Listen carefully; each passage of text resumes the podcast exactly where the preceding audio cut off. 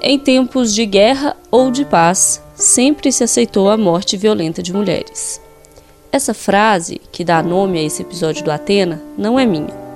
A autora eu te apresento já já. Antes, eu quero propor uma coisa. Você já parou para pensar sobre isso? Quando surge a violência doméstica?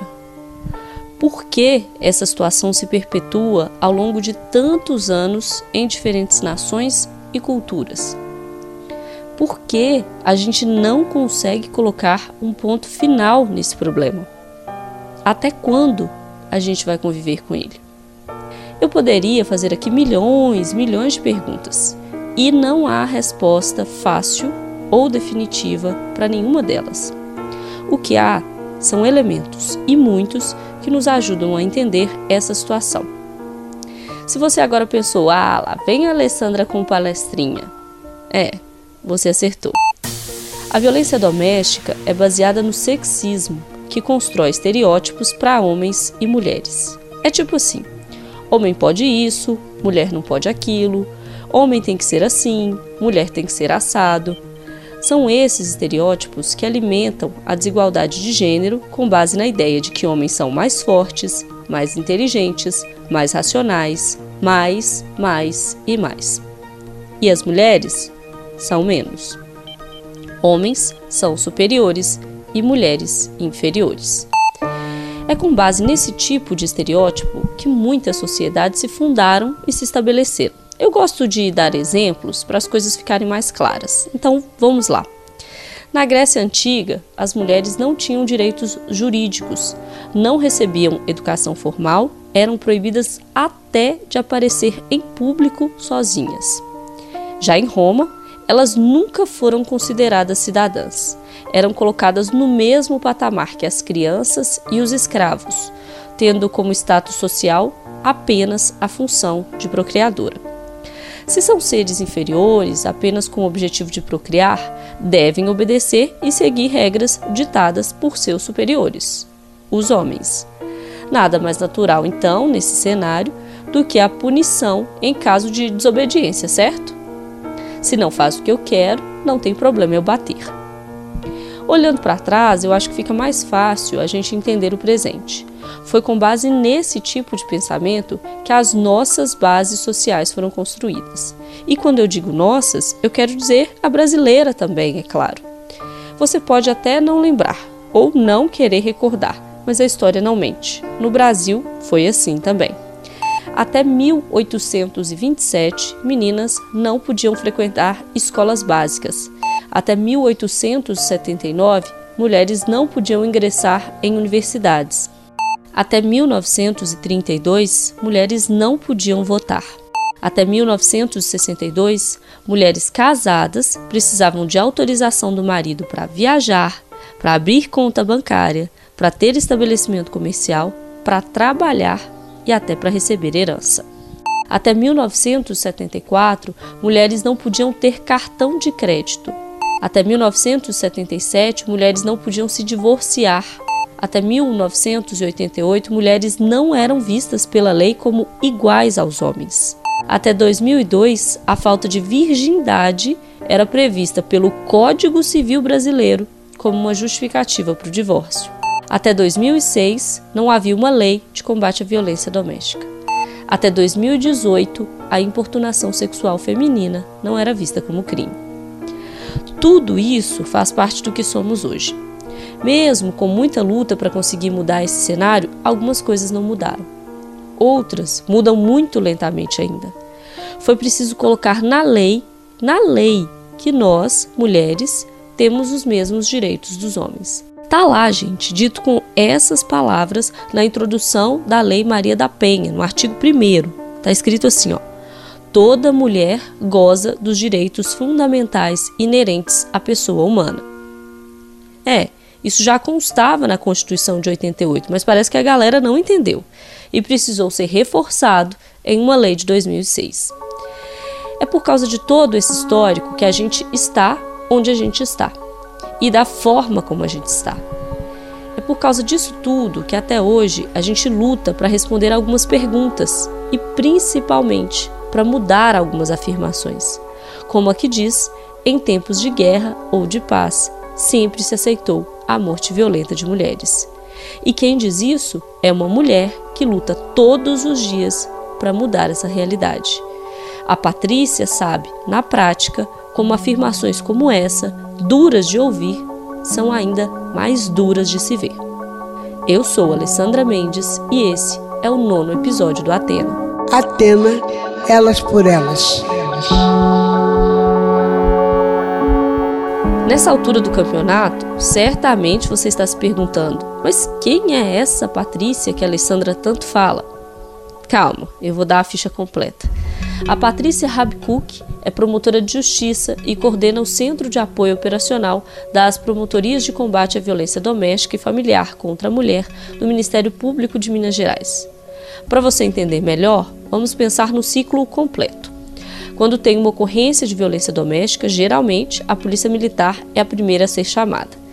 Depois, o caso é encaminhado para a Polícia Civil, que apura, faz um inquérito e passa tudo para o Ministério Público. É aí que entra a Patrícia.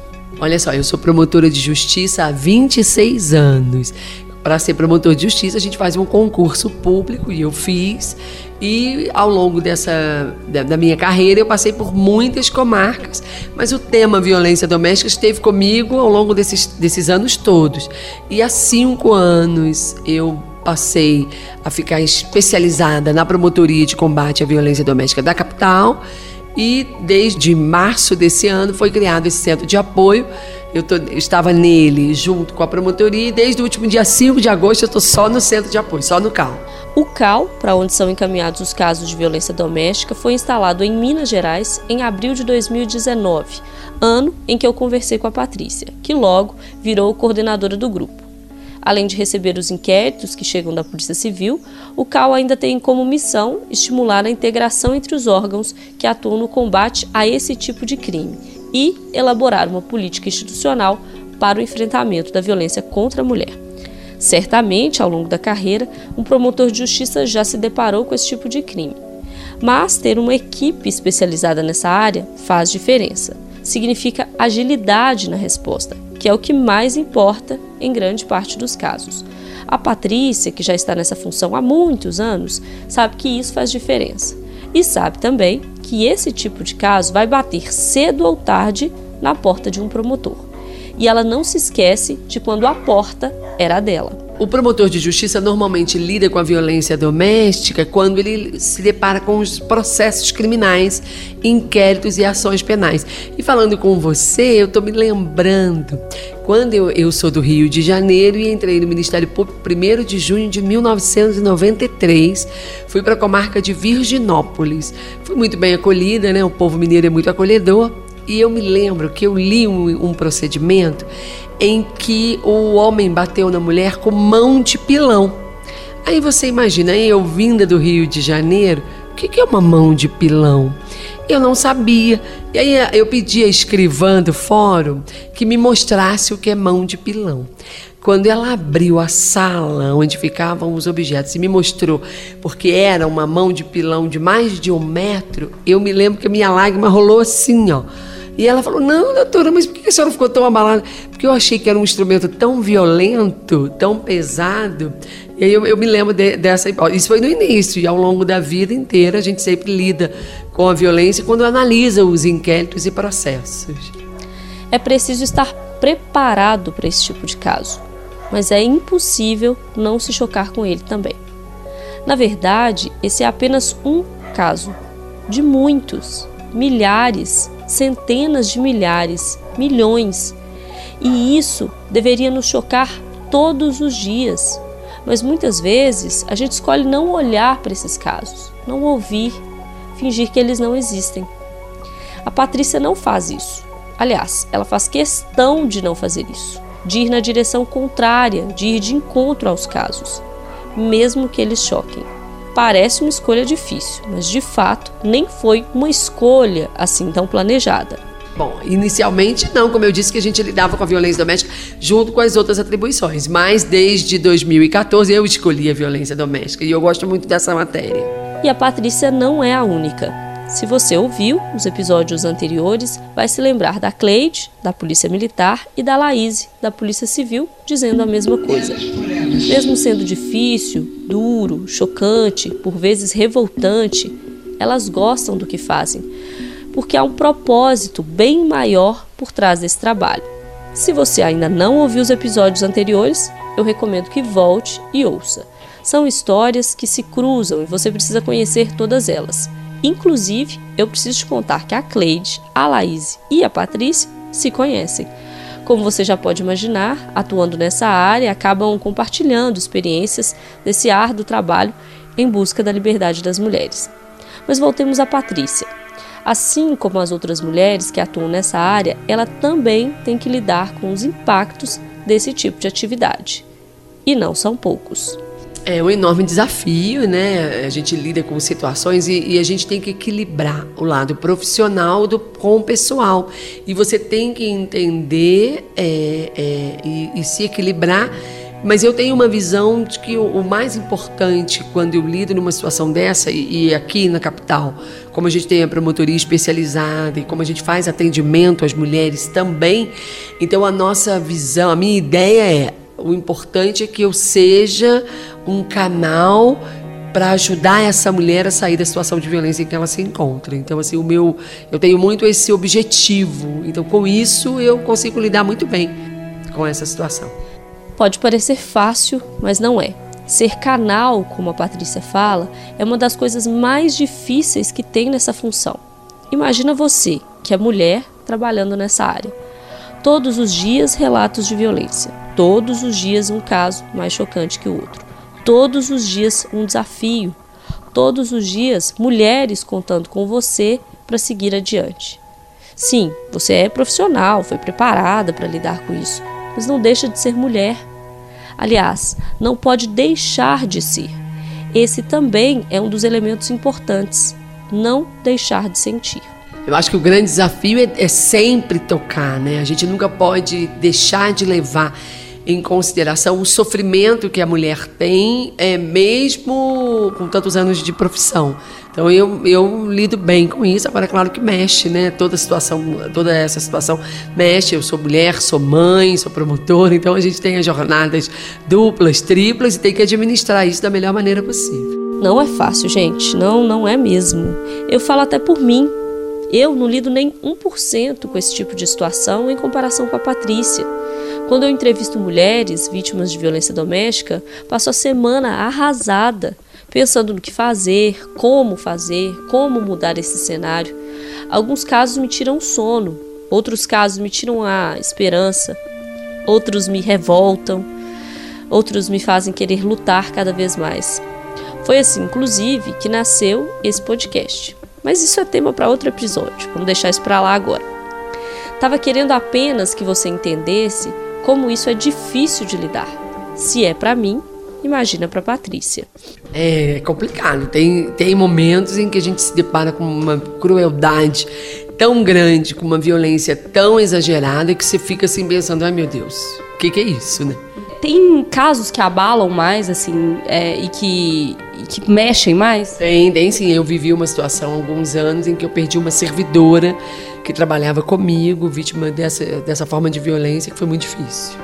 Tem outras situações em que você se depara com mulheres jovens, né? Eu tive um caso de uma mulher que foi vítima de feminicídio tentado, uma moça de 21 anos, que ficou com sequelas muito grandes, isso também abala. Então, assim, é realmente, como você sabe, não é simples lidar com a violência doméstica, porque ela tem as suas peculiaridades, né? Porque ela é daquela que acontece e, é, e vem da onde de uma pessoa que foi importante, né, para a vítima. Uma, ninguém escolhe um relacionamento violento, né? A pessoa escolhe um parceiro, escolhe amar uma pessoa e ser feliz com ela. E de repente, no, ao longo dessa trajetória acontecem as violências. Isso sempre é muito difícil. Eu vou repetir isso aqui porque é muito importante que todos entendam. Todos mesmo, homens e mulheres. Ninguém escolhe um relacionamento violento. Sabe aquele ditado carregado de sexismo e preconceito que diz assim: é mulher de bandido, gosta de apanhar. Então, isso não existe, gente. Pensa nisso na prática antes de sair falando bobagem por aí. Você tem a possibilidade de ter um relacionamento respeitoso, onde é livre para fazer suas escolhas, para amar e ser amado, viver seus sonhos e conquistas.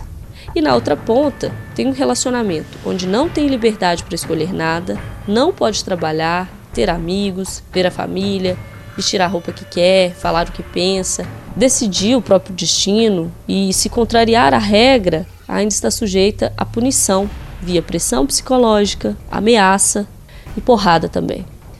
Daí, com essas duas possibilidades, você escolhe a segunda. Faz sentido, né? É ironia, tá, gente? Então, antes de reproduzir esse tipo de comentário tão sem sentido com a realidade, pense bem. Ninguém escolhe um relacionamento violento.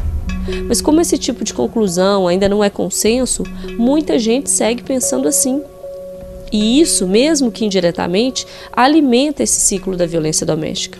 No fim da linha, tem sempre uma vítima à espera de justiça. Por isso, o trabalho da Patrícia é tão difícil.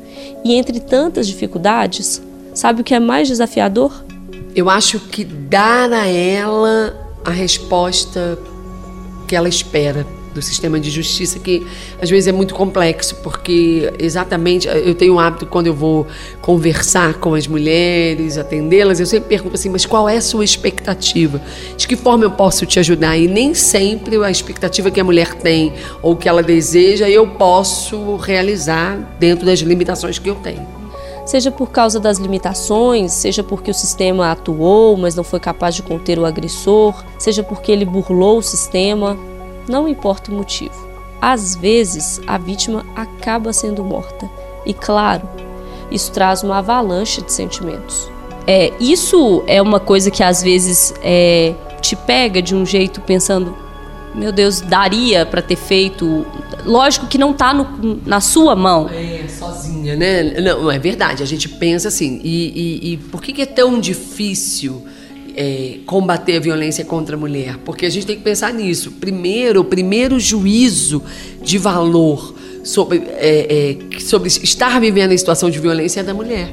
E como ela está envolvida num relacionamento pautado por sentimentos, com filhos ou, ou com parentalidade, quando é o pai, quando é o irmão, há um sentimento, muitas das vezes as nuvens se apresentam na imagem dela, não é uma imagem clara. Eu costumo dizer que o primeiro desafio para uma mulher sair do contexto de violência que ela vive é ela enxergar que ela vive uma violência. Então, assim, se ela enxerga que ela está vivendo a violência, já é o primeiro passo.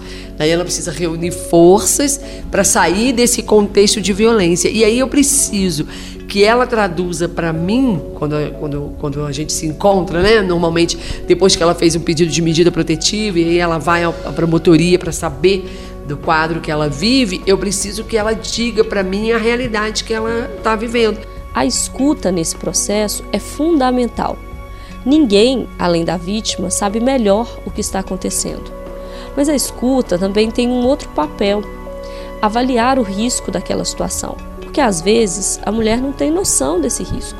Ela vive nessa sociedade como a gente, que ainda naturaliza a violência doméstica, que propaga ideias como ele xinga porque te ama, ameaça porque tem ciúmes. Ai não, ele bate porque quer te proteger. Nesse cenário, o risco real de uma tragédia acaba não sendo calculado da forma correta. E às vezes acontece dela viver uma realidade ou muito mais violenta do que é, muito mais grave ou muito menos grave do que é. Então é preciso que a gente construa junto essa parceria para construir um plano de segurança, para avaliar o risco que ela tem. Né? E a gente tem algumas vivências, a gente sabe que para a mulher, quando a mulher resolve romper o vínculo, romper o relacionamento com um agressor, ela está numa época de maior risco pessoal. Normalmente, quando a mulher toma a decisão de romper, ela está exposta. Quando ela procura justiça, ela também está exposta. São períodos em que a, a, situação de risco dela merece uma atenção maior, porque a, a, os estudos apontam que ela está suscetível a uma violência física maior. Violência que vem, na grande maioria dos casos, de companheiros ou ex-companheiros. Dados levantados pelo Fórum Brasileiro de Segurança Pública revelam que quase 90% das vítimas de feminicídio no Brasil são mulheres mortas por ex-maridos ou ex-companheiros. Em 2019, ocorreram 1.326 feminicídios no Brasil, quando uma mulher é morta em razão de seu gênero. É bom ressaltar que o número é 7,6% maior do que o registrado em 2018. Mas vamos à autoria desses crimes para você entender o problema a fundo. 89,9% dos crimes foram cometidos por companheiros ou ex-companheiros. 90%, gente, 90%. Se tem alguém que não se choca com esse número, nós realmente estamos falhando como sociedade. O choque é necessário, mas ele não resolve a situação por si só. É preciso se indignar com essa realidade e trabalhar pela mudança. É isso que a Patrícia tem feito nos últimos anos. Como é que é ver essa, essa mudança e entender que você fez parte dela? É, é, é muito legal. Eu já, mais de uma vez, eu, as pessoas me procuraram, mas, doutora, eu, eu queria falar com a senhora, vim só para agradecer porque a senhora foi tão importante para mim um dia, e isso é uma realização, né, de um processo que a gente faz parte e nesse tema violência contra a mulher, nenhuma nenhum elo da corrente, nenhuma pessoa sozinha consegue fazer a diferença. Somos todos, né, desde a pessoa que atende no primeiro momento, passando pelo, né, se a gente pensar a saúde quando a mulher é agredida e, a, e o primeiro ponto dessa corrente é a unidade básica de saúde, ou depois que ela entra no sistema de justiça, vai à delegacia, requer medida protetiva, depois que ela passa pela gente, e o promotor de justiça tem o papel de também contribuir. Então, assim, é um processo longo e é bacana quando a gente consegue contribuir para que uma mulher se recupere e saia do contexto e reassuma a própria vida. Claro que, após tantos anos desconsiderando os direitos da mulher, até mesmo como pessoa humana, e foi preciso escrever isso na lei mais de uma vez, essa mudança não é fácil, nem rápida. E ela precisa ser implementada através de duas frentes distintas, mas que se completam. É preciso lei para reprimir e penalizar autores de violência doméstica. E também é preciso implementar mecanismos que possibilitem uma mudança de cultura de forma a construir uma sociedade em que mulheres não sejam mortas por serem mulheres, seja na guerra ou na paz. É, eu acho que são as duas coisas. A lei, a lei Maria da Penha é um divisor de águas porque ela trata da violência doméstica como um todo. Ela tem uma visão sistêmica, né? Ela não diz assim, ah, é só a punição que resolve. Não, ela, ela estabelece diretrizes que são muito importantes. Agora, como a gente sabe, a violência é, contra a mulher, ela é é, cultural, né? Ela faz parte de uma em tempos de guerra ou de paz sempre se aceitou, né? A, a, a morte violenta das mulheres como é, se aceitava como costume, como regra da família, como até a própria legislação autorizava. Né, a violência contra a mulher. Então, assim, se a gente parar para pensar, data de 1980 para cá, que a gente mudou a concepção, né? E, e a questão da, da violência contra a mulher passou a ter uma outra interpretação. Então é cultural e é um desafio enorme mudar a cultura. E põe desafio nisso. Fazendo um retrospecto histórico, a gente vê como a mudança cultural depende de diversas ações e os resultados demoram bem mais tempo do que a gente gostaria de admitir. A ONU, Organização das Nações Unidas, iniciou seus esforços contra a violência doméstica na década de 50, com a criação da Comissão de Status da Mulher, que formulou entre os anos de 1949 e 1962 uma série de tratados que declaram que todos os direitos e liberdades humanos devem ser aplicados igualmente a homens e mulheres, sem distinção de qualquer natureza. Em 1979, a Assembleia Geral das Nações Unidas adotaram a Convenção para a Eliminação de Todas as Formas de Discriminação contra a Mulher, conhecida como a Lei Internacional dos Direitos da Mulher. Um esforço para a promoção dos direitos da mulher na busca da igualdade de gênero e na repressão de quaisquer discriminações. A violência contra a mulher voltou à pauta no cenário internacional em 1993, com a Declaração de Viena, Nela foram considerados os vários graus e manifestações de violência, incluindo as resultantes de preconceito cultural e tráfico de pessoas.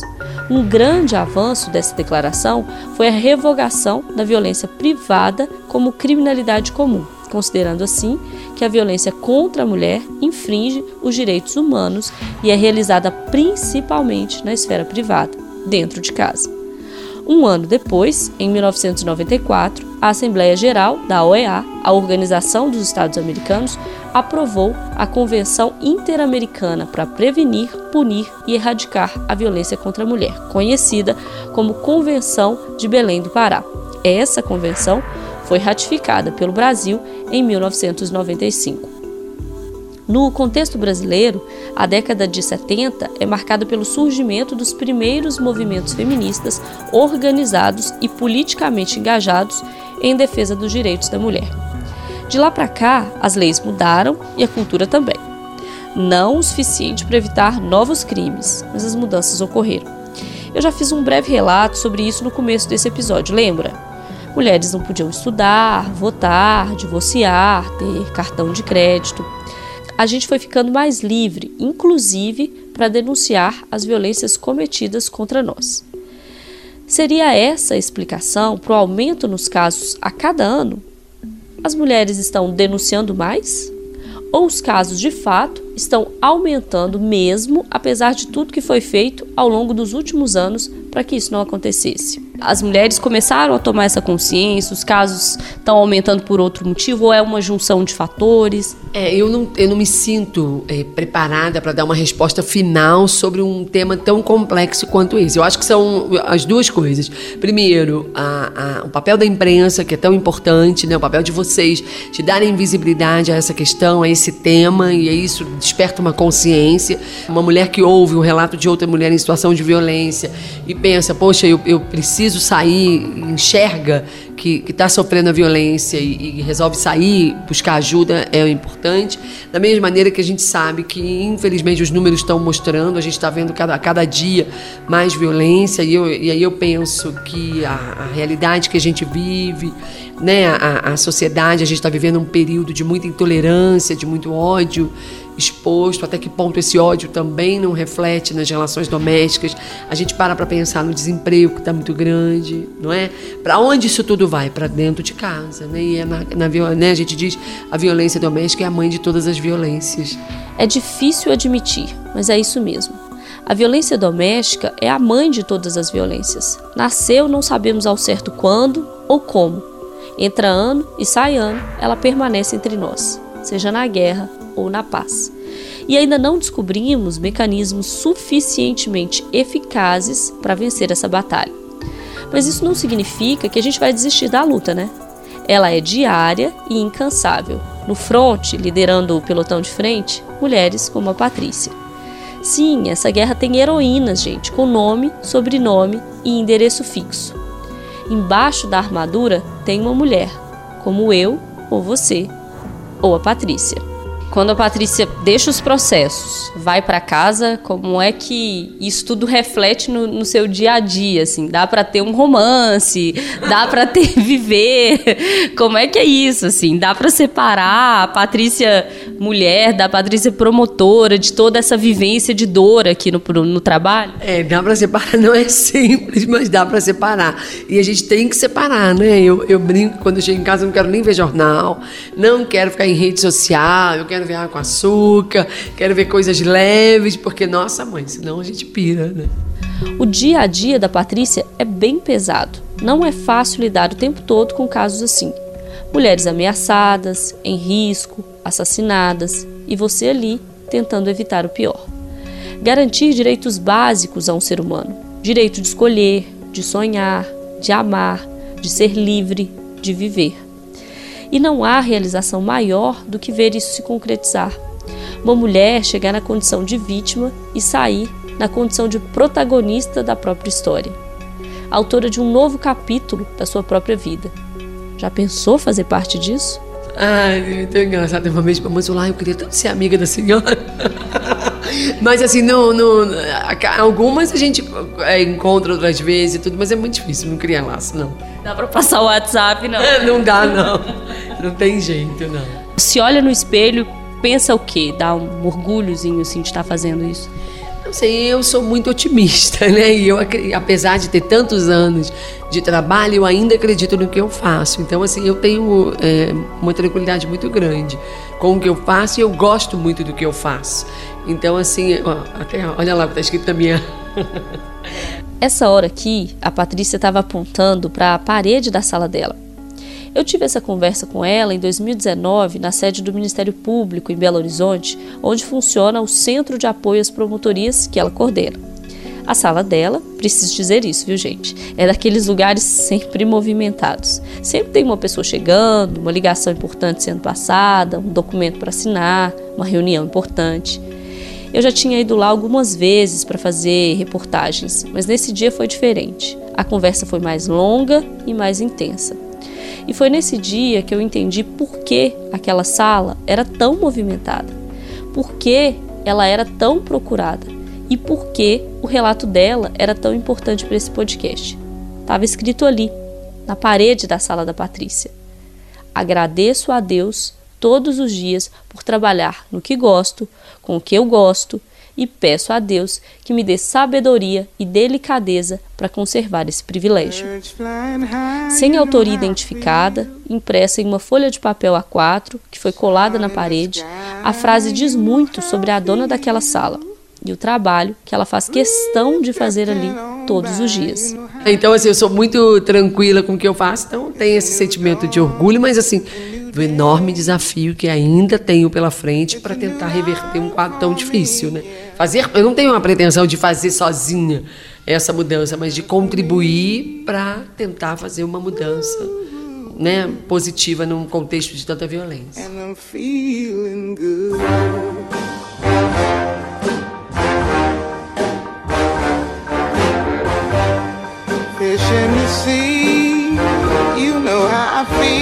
Não importa se o contexto é de guerra ou de paz onde ainda se aceitar a morte violenta de mulheres, é preciso contribuir para a mudança.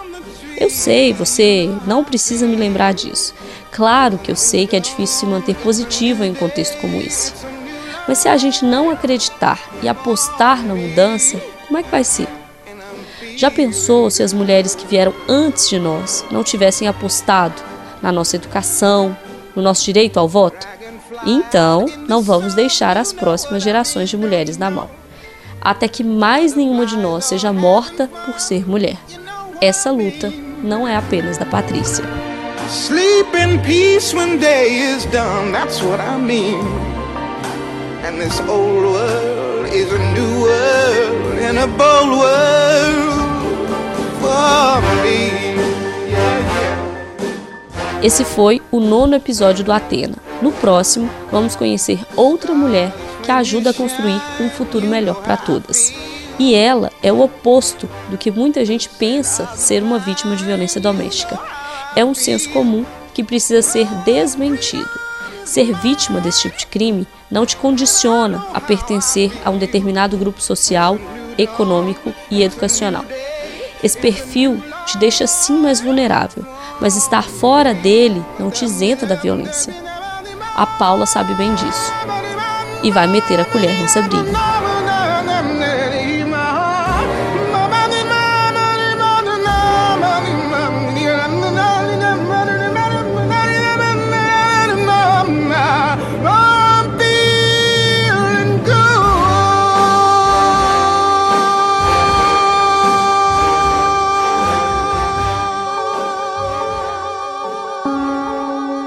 Esse podcast tem produção, reportagem e roteiro feitos por mim, Alessandra Mendes, e integra a Itacast, a plataforma de podcasts da Rádio Tatiaia.